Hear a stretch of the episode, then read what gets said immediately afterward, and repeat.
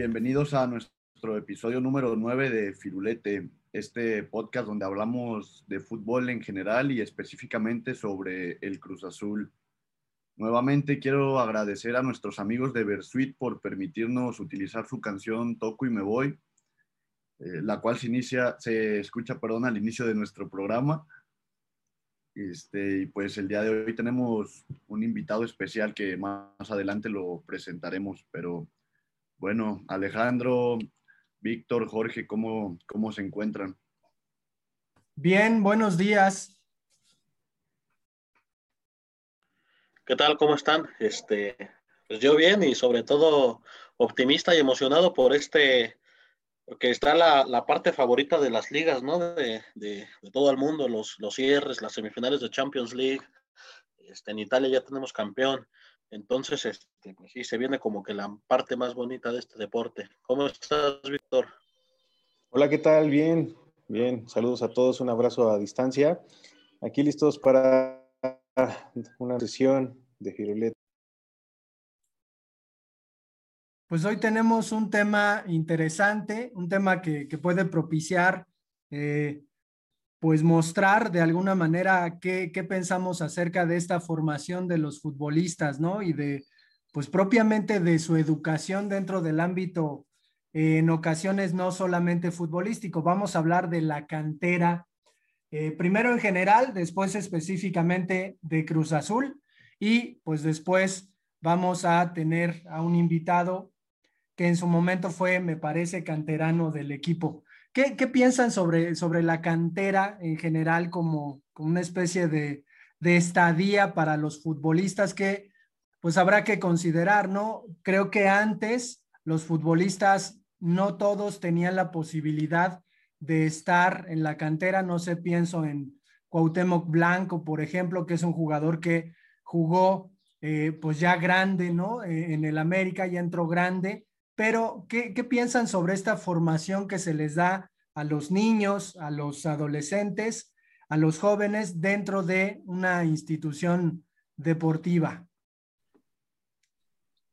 Pues yo creo que es, un, es una parte formativa, ¿no? Porque independientemente de que un jugador de cantera llegue al profesionalismo, lo que se busca en, en su formación es también formar una, pues una persona de bien para la, la sociedad. Entonces, eh, mi punto de vista es que es muy importante ya que, pues que es una, una buena formación, ¿no? Yo opino que es un sentido de pertenencia. El hecho de que formes en una cantera te da una cierta, eh, un vínculo emocional estrecho con ese equipo que te está dando la oportunidad. Más cuando son equipos que son relevantes y que están en primera división. Cuando inician, por ejemplo, conozco muchas personas que están en, en cantera, ya sea Cruz Azul, ya sea Pachuca, ya sea León, que son los lugares donde yo he estado, y de ahí trabajan y se sienten parte del equipo. Muchas veces otros pues tienen otras preferencias por otro equipo, pero al estar jugando con ellos, sienten que tienen que, que darlo su máximo esfuerzo por, por, esa institución. Sí, yo creo que pues es un proceso prácticamente necesario porque hablabas de un caso excepcional como Cuauhtémoc Blanco que que no necesita este, este paso por la cantera. Yo también te agrego ahí a Henry Martin, futbolista del América, que, que prácticamente tampoco tiene una formación, pero de ahí en fuera creo que sí es un poco necesario con, con, la mayoría de futbolistas porque es un proceso que te lleva de la mano de ser un niño, de ser un joven con características interesantes a pues prácticamente a demostrarlo dentro de una cancha de juego en, en, en fútbol profesional, ¿no? Este, y sí, yo creo que, que, como todas las cosas es un poco sufrido, te alejas de tu familia, eh, algunas veces te toca vivir en un lugar desconocido, con gente que no conoces y, y a, edades de verdad muy, muy, muy tempranas, este, 12, 13 años ya te toca estar viendo casi, casi por ti mismo. Entonces creo que sí, que sí es esta, esta parte formativa, como lo dicen, pero no solamente en el fútbol, sino que en la gran mayoría de los aspectos de tu vida. Y que, que además hay eh, en el mundo futbolístico pues grandes canteras, ¿no? Podemos pensar en primer lugar en el Ajax, ¿no? El Ajax que tiene esta academia futbolística de formación que termina sacando verdaderamente a, grandes talentos eh, y que de alguna manera ha permeado en el fútbol moderno con respecto ahora que, que Guardiola, siendo heredero un poquito de esta filosofía futbolística, pues está a punto de jugar la final de la Champions, ¿no? Y de ahí podemos pensar en la Masía. En México, pues es sabido, por ejemplo, que los Pumas suelen ser un equipo que, que le presta atención a su cantera. Digo, últimamente no, ojalá que, que formara un poquito más a sus futbolistas y terminara pues vendiéndolos, ¿no? Pero lo que hace Pumas pues es nada más comprar jugadores, les va bien en una temporada y luego los revende. Pero eh, también, también hay otros equipos como Pachuca, precisamente, que, creo que hoy, hoy en día particularmente tiene la cantera más importante del país y que ha sacado pues eh, a grandes futbolistas mexicanos que ya están jugando en el extranjero. Pero, eh, ¿qué pasa con la cantera de, de Cruz Azul? Y no descartar también a Atlas, que como su apodo lo dice la academia, ¿no? Formadora también de grandes talentos, y incluido hoy Rafa Márquez. Yo creo que el máximo exponente del fútbol mexicano. Entonces, este, pues sí está ahí peleado Pumas y, Atlas en, los históricos. Yo creo que Cruz Azul sí, ha tenido, sí ha tenido buenos, buenos este, tiempos en, los que se ha dedicado a sacar jugadores, pero yo creo que el, presente inmediato que, tenía Cruz Azul no, le daba como para estar debutando, ni mucho menos, o sea, querían sacar resultados inmediatos. Entonces yo creo que ese tipo de presiones merman un poquito como que toda la estructura deportiva que se tiene atrás.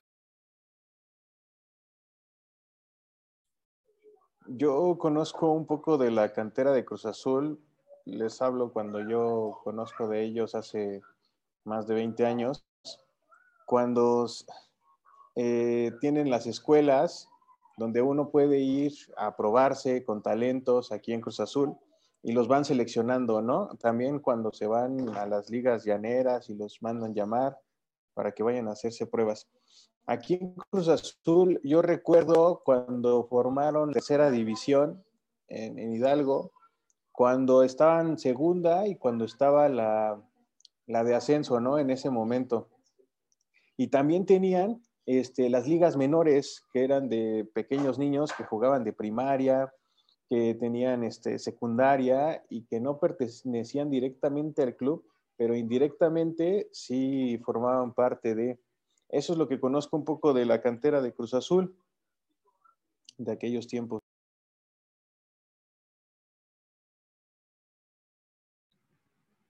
Sí, pues bueno, yo creo que ya es hora de presentar aquí a nuestro invitado, este, que formó parte de la cantera de Cruz Azul en algún momento. ¿Cómo estás, Anderson Junior? Hola, buenos días. Ando muy bien, muy bien. Acento, eh. acento portugués, ¿no? un poco. Pero creo que más un año ya agarro el acento mexicano.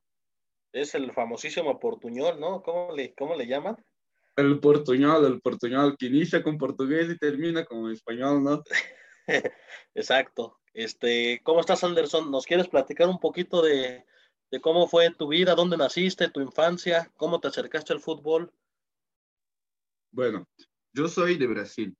Soy de Brasil, soy de Santa Catarina, no de las favelas, ¿eh? No, no, no soy de las favelas, soy de Santa Catarina, allá por el sur, donde se quedan las playas. El fútbol es una, como si fuera una religión, como si fuera cristianismo, pues, en Brasil. Todos, todos practican el fútbol, no hay otro deporte que, predomina. Y yo me acerqué por mi, mis padres. Mi mamá jugaba fútbol, mi tía jugaba fútbol. Bueno, somos una familia futbolística, diríamos. Nadie, nadie ha llegado al profesional, pero tenemos mucho, mucho talento ahí. Entonces mi, mi, papá y mi mamá siempre me llevaban a los estadios a ver el fútbol y pues agarré la, la compasión por el fútbol de ahí.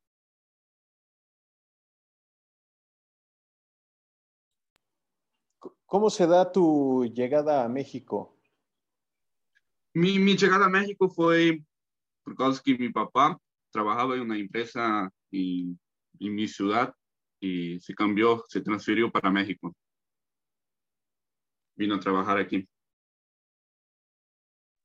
¿Estuviste jugando fútbol en algún club profesional allá en, en Brasil, en ya sea fuerzas básicas o, o equipo que, que, tenga, que tenga que ver o que esté unido con, con un equipo profesional? Es que allá es, es, muy diferente la situación. No hay como divisiones profesionales, no hay segunda división, tercera división. Hay como un club y sus fuerzas básicas. Entonces yo llegué a jugar en la, en la ciudad de Jaraguá, de Schroeder, de Atlético Paranaense. No sé si conocen Atlético Paranaense, es el club más fuertito. Tienen Arena da Baixada, que es el estadio. Entonces es muy diferente porque no hay divisiones. Por eso cuando llegué aquí me dijeron, oye, pero jugaste tercera, jugaste segunda y no, no he jugado tercera ni segunda, pero sí he practicado fuerzas básicas. Sí, yo tengo entendido que, que, más que nada hacen mucho campeonato estatal, ¿no? Entonces, este, aparte del Brasileirao, que es la grande, ustedes juegan así como que cada, cada estado saca su campeón y cada, cada estado tiene su propia competencia. Sí, sí, de hecho, Brasil tiene muchos, muchos torneos, tiene variados, porque tiene la Copa Rio de Janeiro, que es de Rio de Janeiro nomás, la de São Paulo, tiene la Copa do Brasil, tiene Santa Catarina, tiene otra Copa, tiene, tiene muchas ahí. Oye, y antes de, de venir a México, ¿tenías alguna referencia sobre el fútbol en el país? No sé, algún futbolista que conocieras mexicano y que dijeras, bueno, este, este es un referente del fútbol mexicano o, de plano no, no conocías a nadie. Supongo que también, pues de niño a lo mejor te tocó ver eh, algún partido entre la selección mexicana y la selección eh, de Brasil. No sé cuántos años tuvieras y no estoy picando una herida. ¿Cuándo fueron las Olimpiadas en que México ganó la, la medalla de oro?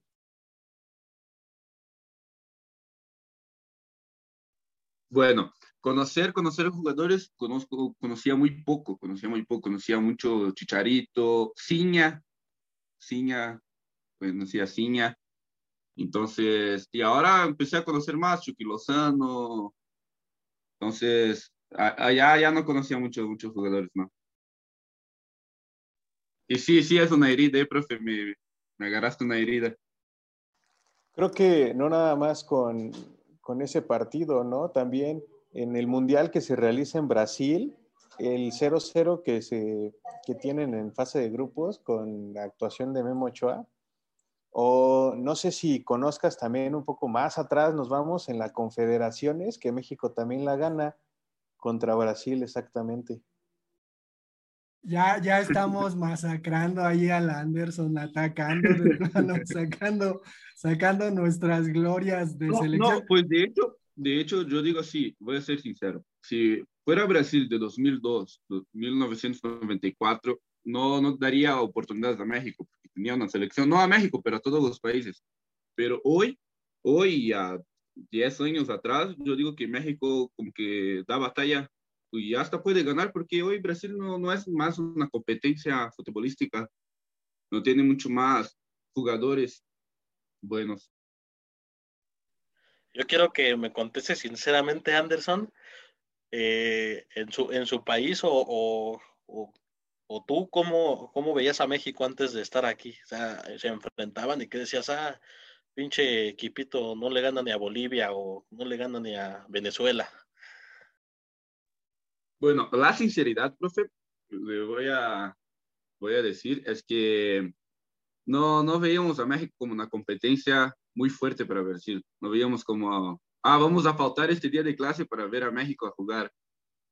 Pero sí, sí, como que no, no veíamos a México muy fuerte, no veíamos a México muy fuerte. Entonces, veíamos a México como más una, una, una Colombia, una Cuba, un Haití o algo así, un país así más, más flaco de fútbol. Pero cuando llegué aquí ya vi que es otra cosa, es muy más diferente.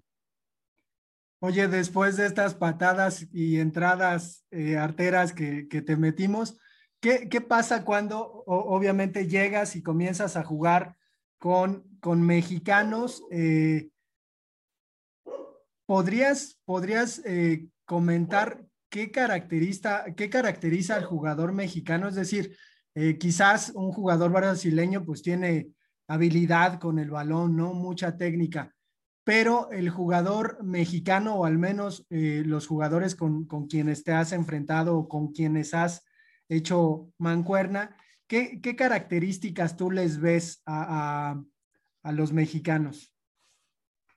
Tiene, tiene muchas características. Tiene la característica de ser muy fuerte, muy fuertes, son muy fuertes. Tiene el físico, es impresionante. No se cansa, nunca vi un jugador que no se cansa en cancha. Corre para un lado, corre para el otro, no, no se cansa. Son, no, sí hay mexicanos muy habilidosos con el balón, tienen muchas cualidades. Entonces, hay, hay si se explora un jugador mexicano, yo digo que tiene mucha, muchas cualidades ahí. A ver, yo te quiero preguntar un poquito más relacionado a lo que es Cruz Azul. Este, digo, a mí particularmente, pues le voy al equipo y tuve la oportunidad de, de estar por allá, pero tú cuando llegas a Ciudad Cooperativa, ¿qué impresión tienes al ver una ciudad que, como nos mencionas, en, en Brasil es tipo religión el fútbol y ves una ciudad plagada de, de los colores, el escudo? y pues luego tienes la oportunidad de participar eh, pues en sus fuerzas básicas. Me quedé, me quedé muy impresionado, me quedé muy impresionado porque nunca imaginaba que había una ciudad en México que tenía un equipo, o sea, al lado hay Escuela Cruz Azul, hay Estadio Cruz Azul, hay, el equipo Cruz Azul, entonces cosa muy, muy impresionante. Y sí, sí, era algo, un fanatismo, es ser un buen aficionado. ¿Tú personalmente te sientes identificado con el club o, tienes algún otro club favorito aquí en México?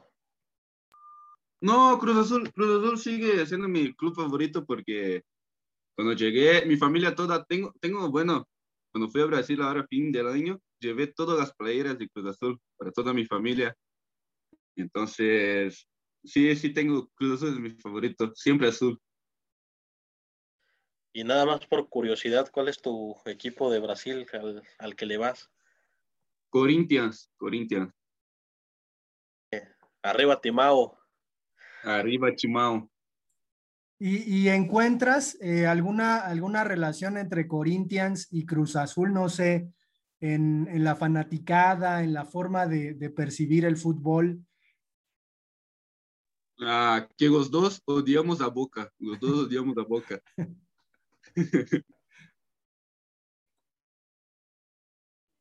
¿En qué categoría jugaste aquí en Cruz Azul? Pues jugué a 15, 14, la categoría es 15. Y ahora ya no estoy en Cruz Azul, estoy en Toluca y juego a 17. Pero jugué a 15, 14. Yo te quiero preguntar, este, eh, bueno, yo creo que en cuanto llegaste te fuiste enterando de la rivalidad que había con ciertos equipos. Te hablo del América, por ejemplo, podíamos ir quizá no muy bien, pero cuando era un partido contra fuerzas básicas del América o sus escuelitas, estaba como que la orden de no, no lo pueden perder. Y yo creo que es un partido que uno juega diferente. Este, eh, te pregunto, tú viniendo de otra parte, ¿te identificaste rápido con, pues con esta responsabilidad, ¿no? De, de, ganar, de jugar a muerte, de dar un poquito más en un partido como estos? Sí, la verdad no, me quedaba con mucha presión porque es una camisa muy, que tiene una historia muy larga, ¿no? Tiene muchos aficionados ahí y América también, pero como rival siempre tenemos que llevar los tres puntos de ganar de ellos para que la ciudad festeje.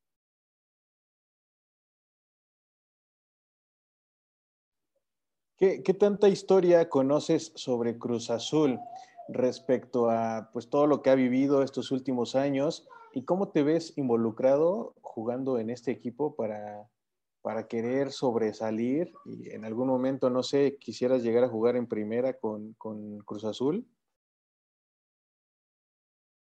Conozco, conozco algunas historias, pero la más, más chocante es la de de Boca en la final de Libertadores, creo, que en 2002, y Boca agarró un penal que nunca hubo y ganó el título.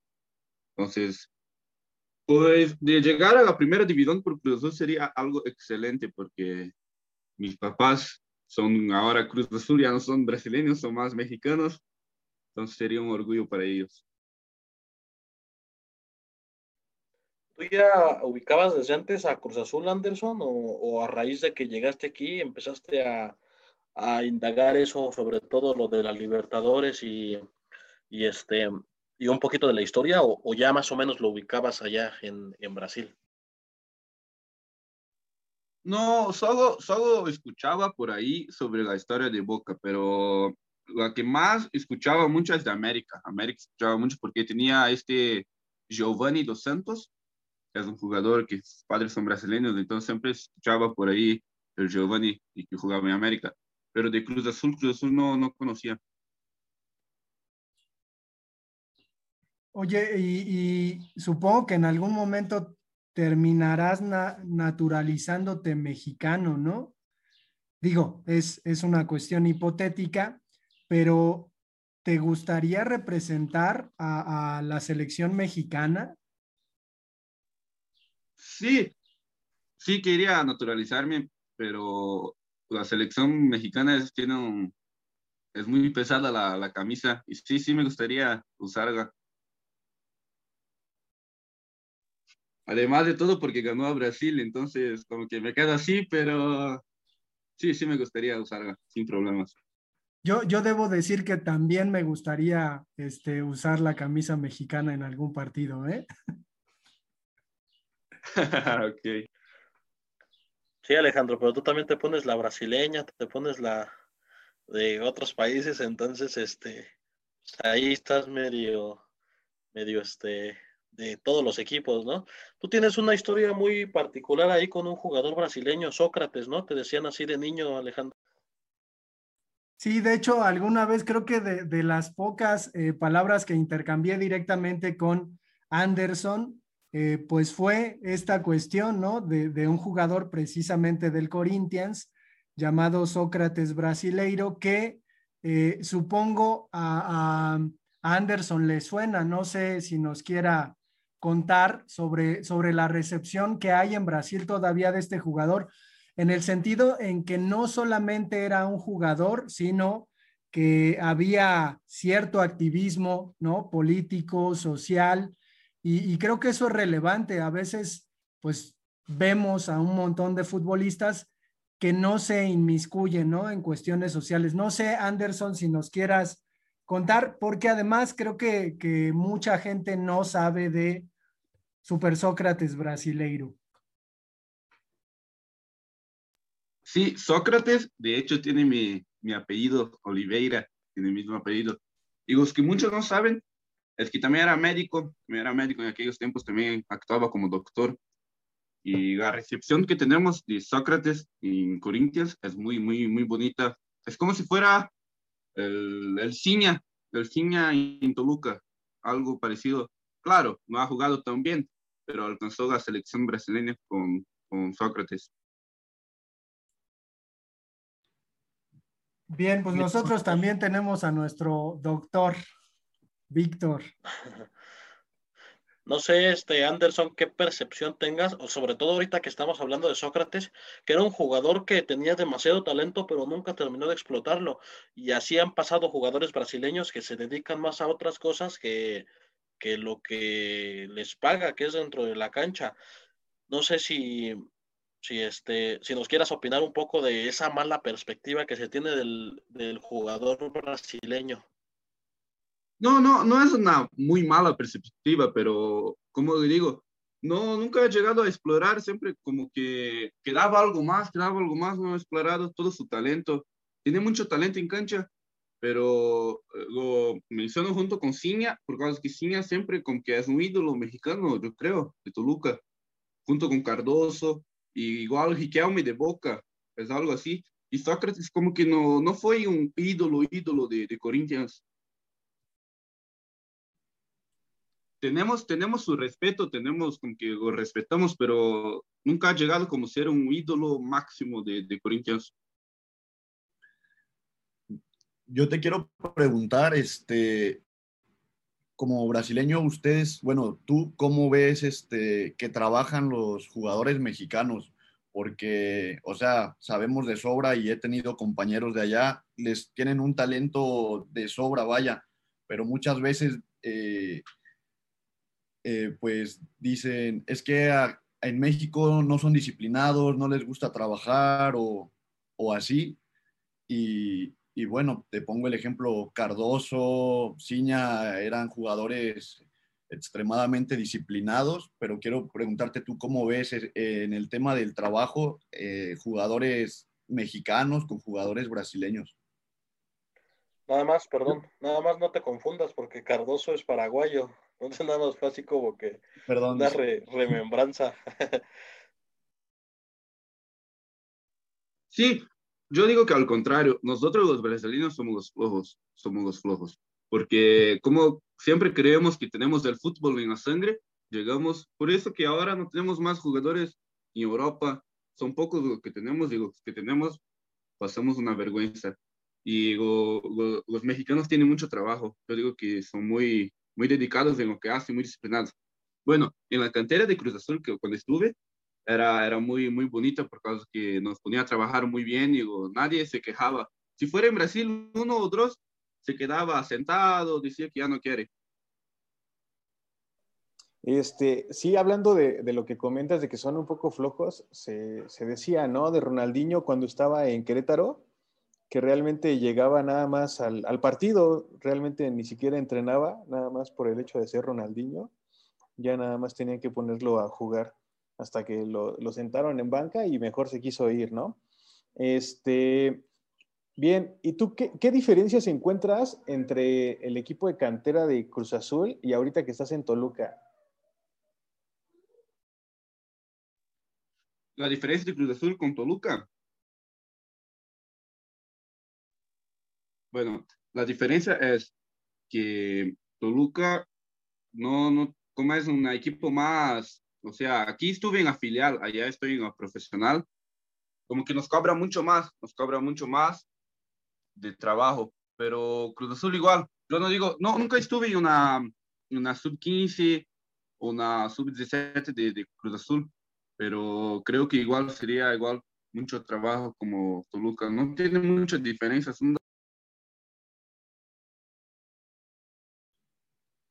Sí, pues al final este, todas las canteras buscan ser formativas, ¿no? Entonces creo que sí hay ciertas similitudes. Eh, aparte, aparte, estás estudiando aquí en el, en el SECA, ¿no? En Cruz Azul.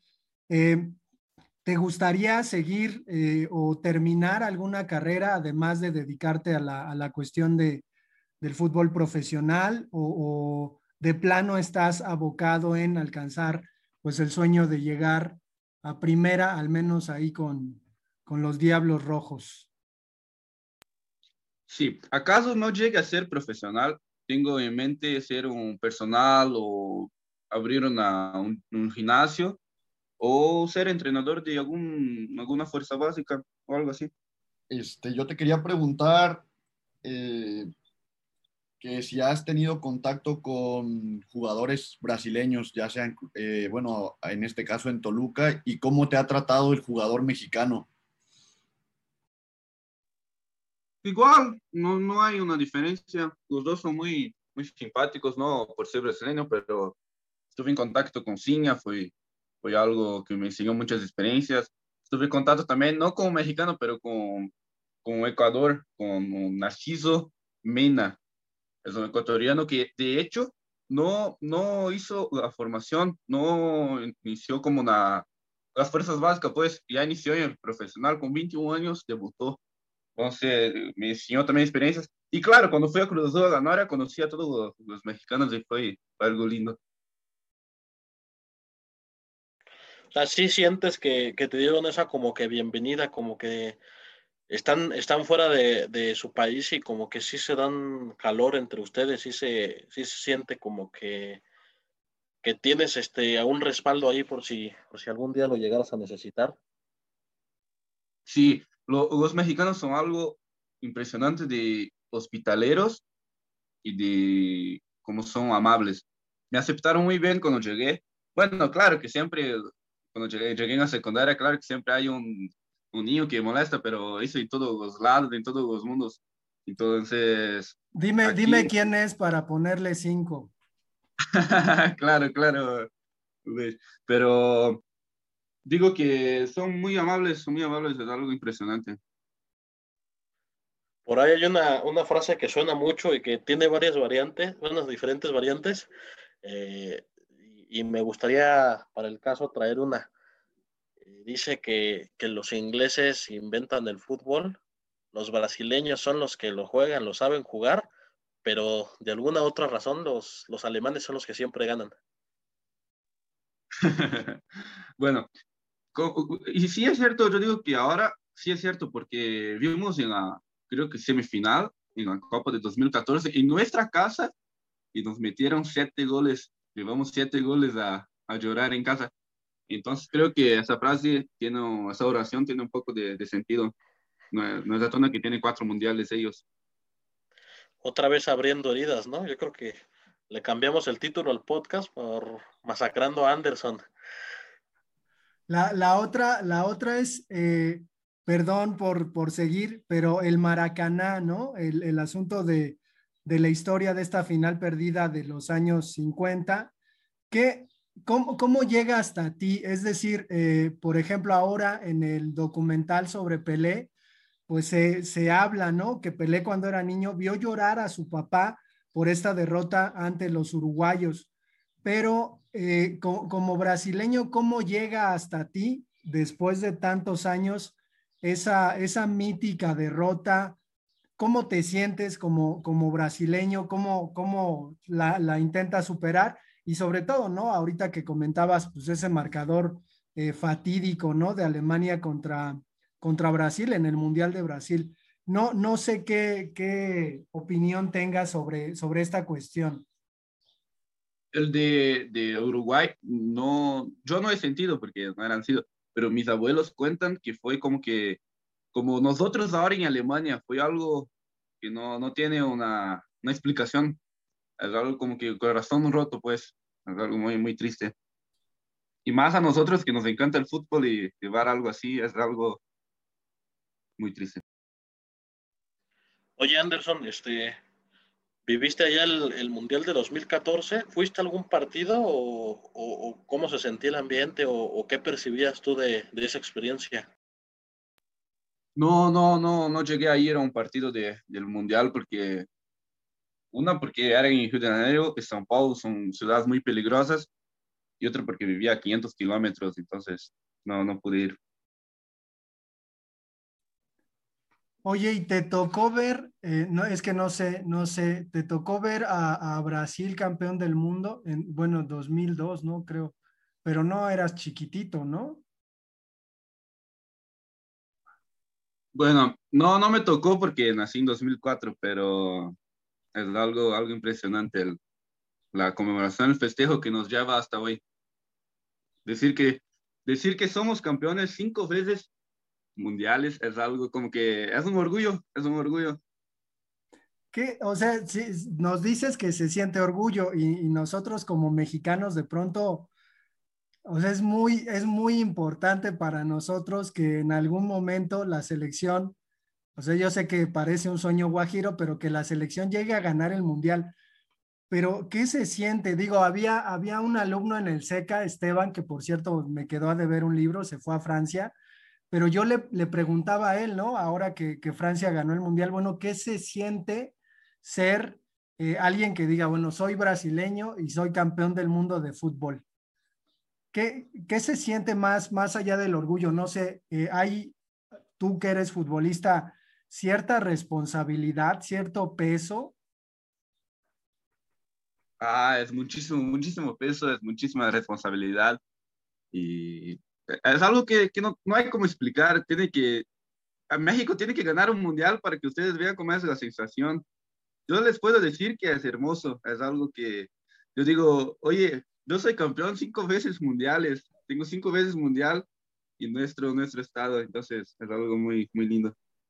Lo vemos muy lejos todavía. no, pero Con, esa, con esa respuesta nos empató el partido, ¿no? Ya. Sí, sí, ya, ya, ya vamos dos, dos. México, México, el problema de México es que va muy bien en cuartas, en fase de grupos, pero llega a semifinales y finales, como que se queda como muy presionado. Y, hay un ejemplo, un ejemplo muy claro. Nosotros perdimos de 7 a 1 a, a Alemania. Ustedes ganaron de 1 a 0 a Alemania en 2018. Entonces, creo que, si México echa ganas, porque tienen jugadores muy buenos, si México echa ganas, yo creo que sí, sí, logra ganar una, un mundial. Se, se, vio, se vio el, ahí en Rusia 2018, se vio la diferencia de, de, calidad. Jugamos contra Brasil en octavos de final y, y, y nos ganan simplemente por calidad, no por otra cosa. Porque, digo, este, Brasil jugó más en conjunto y tiene tiene, tiene esa calidad de sobra y, eso se, ve muy marcado ahí en el, en el equipo.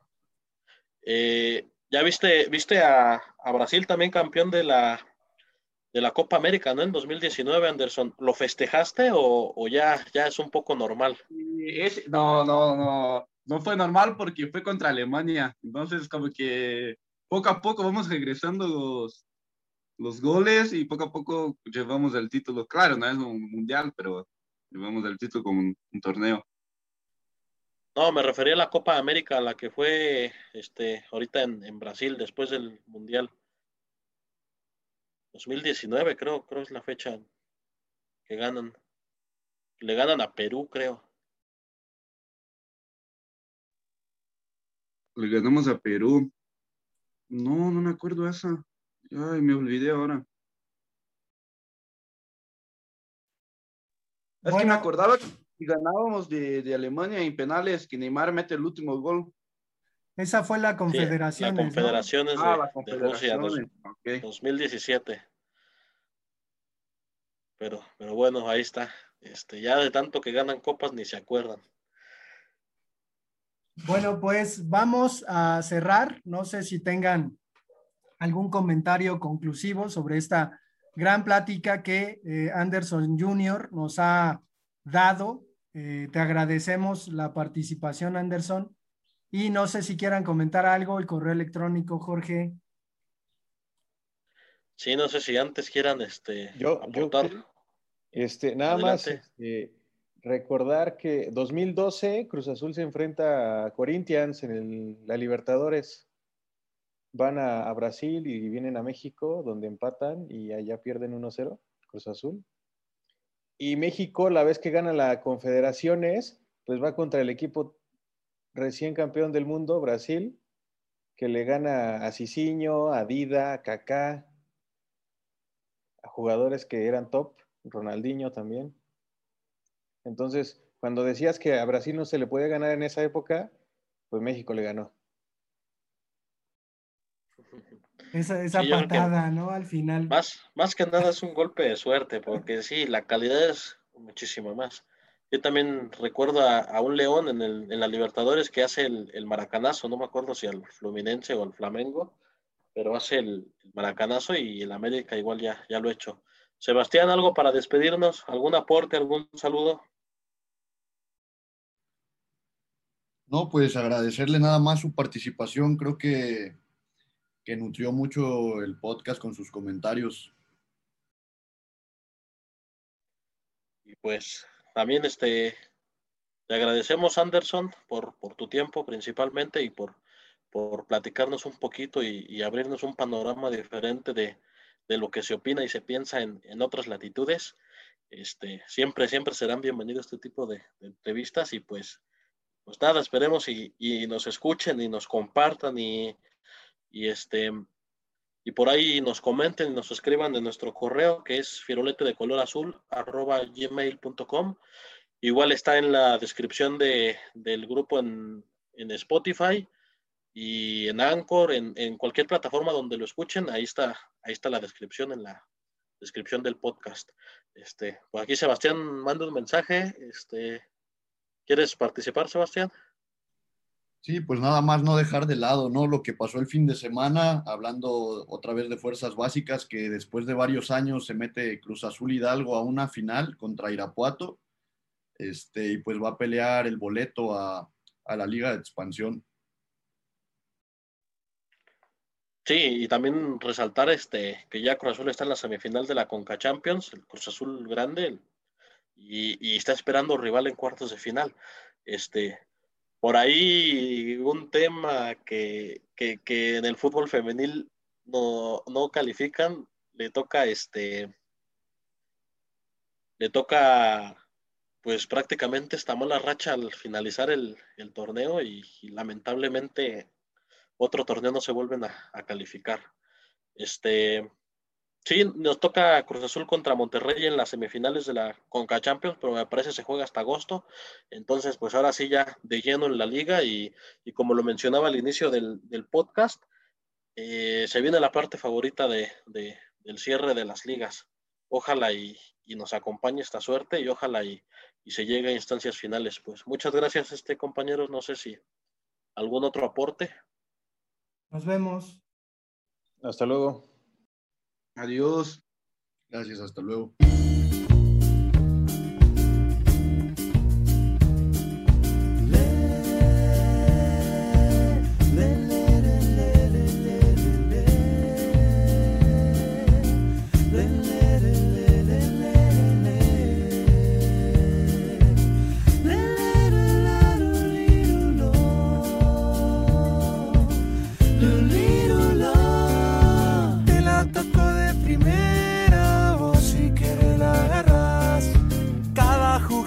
Sueño se hace realidad o pareciera algo casual. Aunque ponga la barrera, yo te la mando a guardar. Toda la vida es un baile, te pueden bailar, aunque no quieras